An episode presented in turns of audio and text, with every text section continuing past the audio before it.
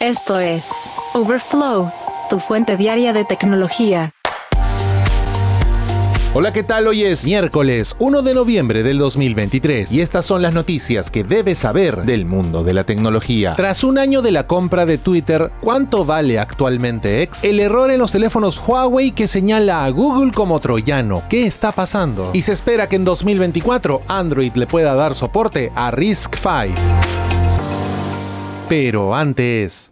WeChat y Kaspersky prohibidos en Canadá. WeChat y el programa antivirus Kaspersky fueron eliminados de los dispositivos móviles de todos los funcionarios canadienses esta semana. La Junta del Tesoro de Canadá mencionó que los métodos de recopilación de datos de WeChat brindan un acceso considerable al contenido del dispositivo. No hay evidencia, sin embargo, de que la información del gobierno haya sido comprometida y el ciudadano promedio en Canadá aún puede usar WeChat libremente. De acuerdo con Anita Anand, presidenta de la Junta del Tesoro de Canadá, estamos adoptando un enfoque de seguridad cibernética basado en el riesgo al eliminar el acceso a estas aplicaciones desde los dispositivos móviles del gobierno. De esa manera, el gobierno de Canadá trabaja conjuntamente para salvaguardar nuestros sistemas y redes de información para garantizar la privacidad y protección de la información gubernamental. De acuerdo con Reuters, el Ministerio de Asuntos Exteriores de China respondió a la prohibición diciendo que esta carece de pruebas reales. Según Wang Wenbin, portavoz del gobierno chino, esperamos que la parte canadiense descarte los prejuicios ideológicos. Canadá sugiere indirectamente que sus ciudadanos no deberían utilizar aplicaciones como WeChat, recomendando únicamente el uso de apps que almacenan datos en jurisdicciones con leyes de protección de la privacidad iguales a las de Canadá. Aplicaciones basadas en China como WeChat y TikTok tienen leyes de seguridad más ambiguas y no cumplen con esta recomendación. Por su parte, Kaspersky menciona que la decisión de Canadá se produce sin consultar con ellos sobre las supuestas preocupaciones de seguridad que, de acuerdo con la firma de tecnología, no se basan en evidencia objetiva de una evaluación técnica de productos, sino en motivos políticos. Kaspersky sostiene que esta prohibición se basa en acusaciones sin fundamento y sin ninguna evidencia pública de irregularidades por parte de la empresa. Como no ha habido evidencia o debido proceso para justificar estas acciones, carecen de fundamento y son una respuesta al clima geopolítico en lugar de una evaluación integral de los productos y servicios de Kaspersky. Anteriormente, el gobierno de Estados Unidos ya había prohibido los productos de Kaspersky bajo el argumento de la protección de redes cruciales frente al espionaje ruso. El año pasado, el gobierno alemán emitió un aviso a través de BSI para advertir a las empresas contra el uso de software del proveedor ruso, mientras que el gobierno italiano siguió una alerta similar días después. Luego de eso, la Comisión Federal de Comunicaciones de los Estados Unidos añadió a la empresa de ciberseguridad a su lista cubierta, imponiendo restricciones adicionales al uso de productos Kaspersky en el país. Finalmente, el Centro Nacional de Seguridad Cibernética del Reino Unido reiteró una advertencia contra el uso de productos Kaspersky en sistemas gubernamentales que destacó por primera vez en 2017.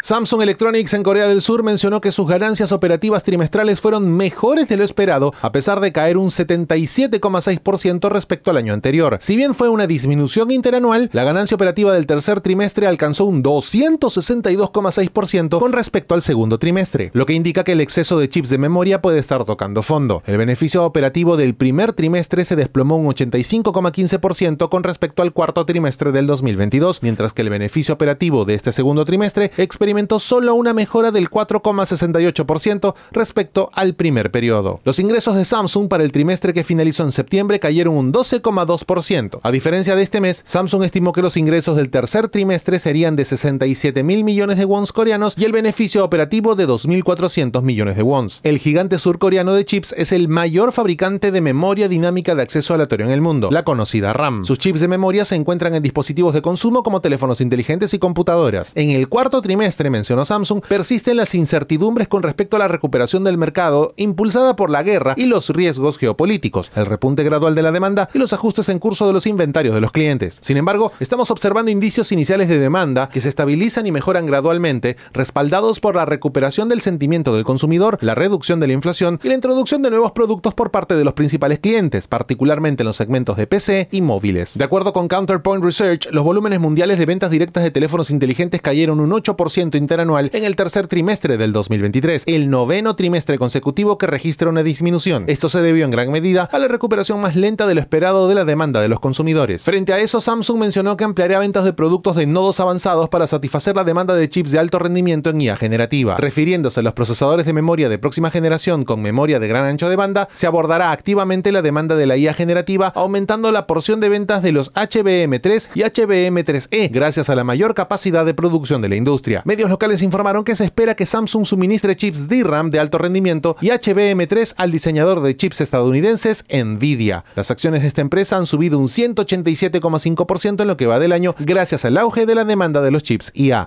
Y contra todo pronóstico, Android 13 se ha convertido en la versión del sistema operativo más popular en teléfonos con un aumento del 7,4% en solo cuatro meses desde que se publicaron las últimas cifras de distribución. La tasa de adopción de Android 13 es impresionante debido a que se lanzan más dispositivos con el sistema operativo y se actualizan los teléfonos inteligentes económicos. Lo que preocupa es la cuota de Android 9. Llega al 10,5% en las cifras de distribución. Y esto preocupa debido a que estos dispositivos ya llegaron al fin de su vida útil y probablemente no reciban más actualizaciones esto deja al descubierto el problema de fragmentación de la plataforma a pesar de todos los esfuerzos de Google. De hecho, las estadísticas se actualizaron por última vez para el periodo que finalizó en mayo del 2023, revelando que Android 11 siguió siendo la distribución más popular del sistema operativo, ejecutándose en el 23,1% de los dispositivos. Sin embargo, esto pudo revertirse. En las nuevas cifras, Android 13 aparece como la nueva versión más popular, ejecutándose en el 22,4% de dispositivos. Se trata de un aumento considerable del 7,4 en solo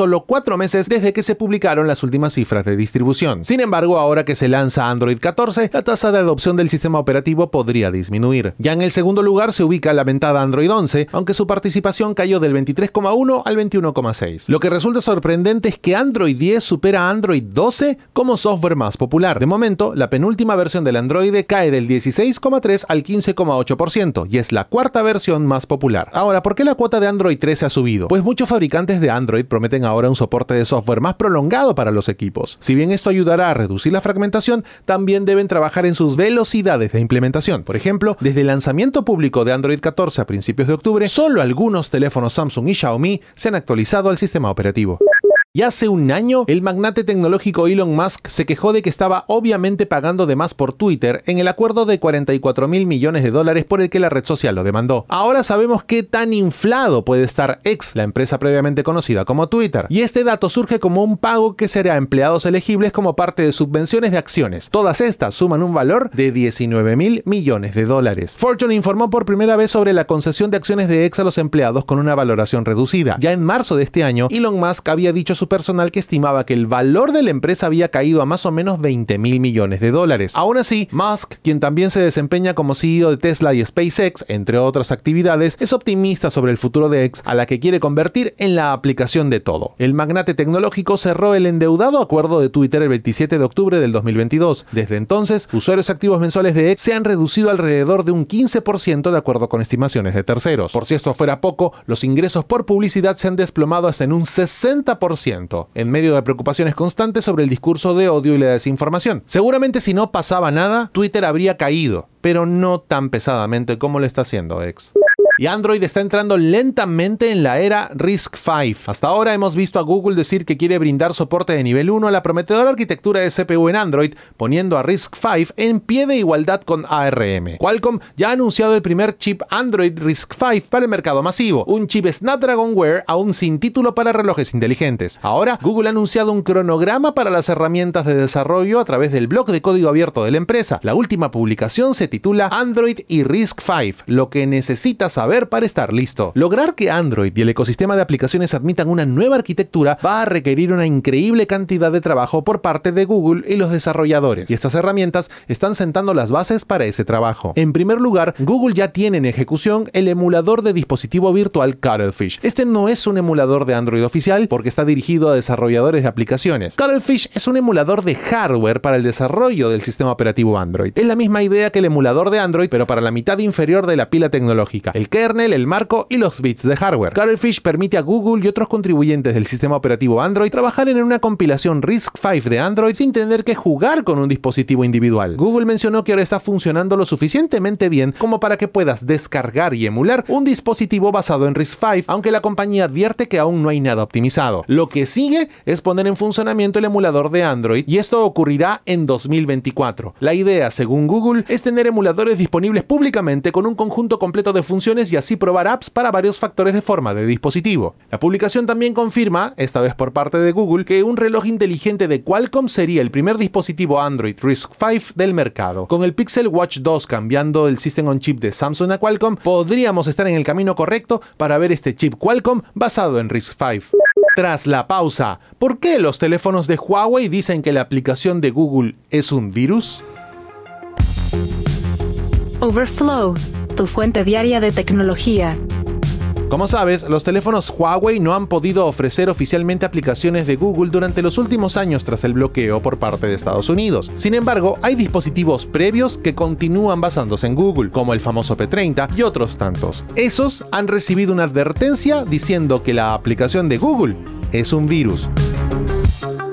De acuerdo con varios foros en Internet, los teléfonos inteligentes Huawei actualmente les dice a los usuarios que la aplicación de Google, si está instalada en el teléfono, es en realidad un malware. Huawei marca la aplicación como un virus Trojan SMS PA, diciendo que la aplicación está infectada. La advertencia aparece ocasionalmente y advierte al usuario de que la aplicación representa un alto riesgo. De hecho, el software Phone Manager de Huawei le dice a los usuarios que deben desinstalar la aplicación de Google inmediatamente porque se detectó que esta aplicación envía mensajes de forma privada, incita a los usuarios a pagar por contenido para adultos, descarga e instala aplicaciones de forma privada o roba información privada, lo que puede causar daños a la propiedad y fugas de información. ¿Por qué ha sucedido esto? Pues no es error ni de Google ni de Huawei. Ha sido la firma tecnológica Avast que han manifestado este 29 de octubre que su kit de desarrollo de software antivirus para Android marcaba incorrectamente el cuadro de búsqueda rápida de Google como malware en teléfonos Huawei. Este SDK ofrece el componente antivirus de la aplicación Optimizer de Huawei, una app de administración de dispositivos que también proporciona funciones de limpieza y rendimiento. El problema afectó únicamente a los clientes de Huawei fuera de China y a un pequeño número de clientes de Honor y de Vivo el 30 de octubre se implementó una solución que resolvió completamente el problema. Así que ya lo sabes, no tiene nada que ver con Google, no tiene nada que ver con Huawei, no tiene nada que ver con el veto de los Estados Unidos. La culpa la tuvo Avast.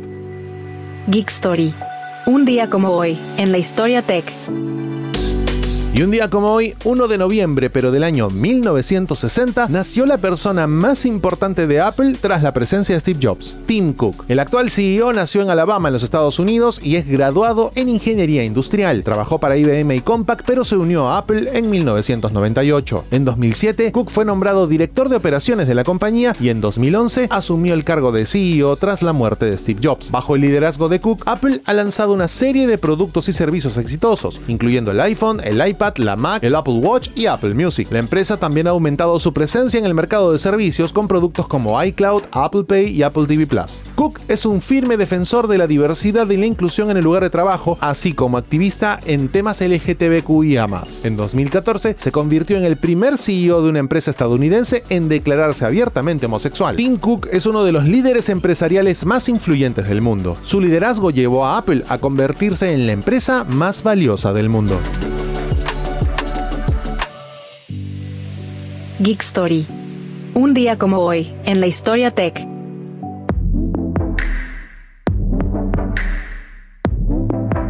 Hasta aquí la edición de Overflow de hoy, martes 31 de octubre del 2023. Muchas gracias por acompañarnos. Recuerda suscribirte a este podcast para que a diario recibas notificaciones sobre las noticias tecnológicas más importantes del mundo.